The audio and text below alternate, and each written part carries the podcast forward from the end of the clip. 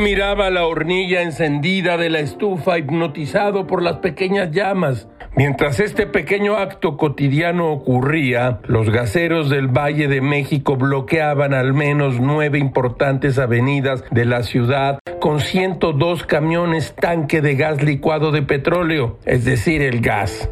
La Secretaría de Energía se negó a cumplir la exigencia de los gaseros aumento de un peso por kilo de combustible. Los gaseros han pedido una nueva reunión con las autoridades y amenazaron con cerrar todos los puntos de venta y desquiciar la ciudad.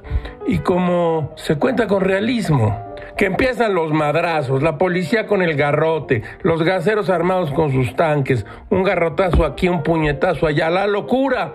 Un gasero abrió una manguera y dejó escapar el gas, una chispa y ¡boom! El secretario de gobierno Martí Batres condenó el acto. Fue un hecho delicado y responsable el usar las pipas de abrir una manguera. Gil sabe que les parecerá extraño a los lectores, a las lectoras y a quienes hoy nos oyen, pero Batres y la autoridad apenas hicieron lo correcto. Los gaseros quieren un peso de aumento en el kilo de gas y si no aflojan, colapsamos la ciudad, pues les faltó algo de candela. Ah, no, candela no porque volamos en pedazos. Lo que los gaseros hicieron en la carretera México-Pachuca no tiene nombre, o sí tiene uno, canallada. Todo es muy raro, caracho. Como diría John Perich, en muchas empresas el silencio no es oro, el silencio es un sobre.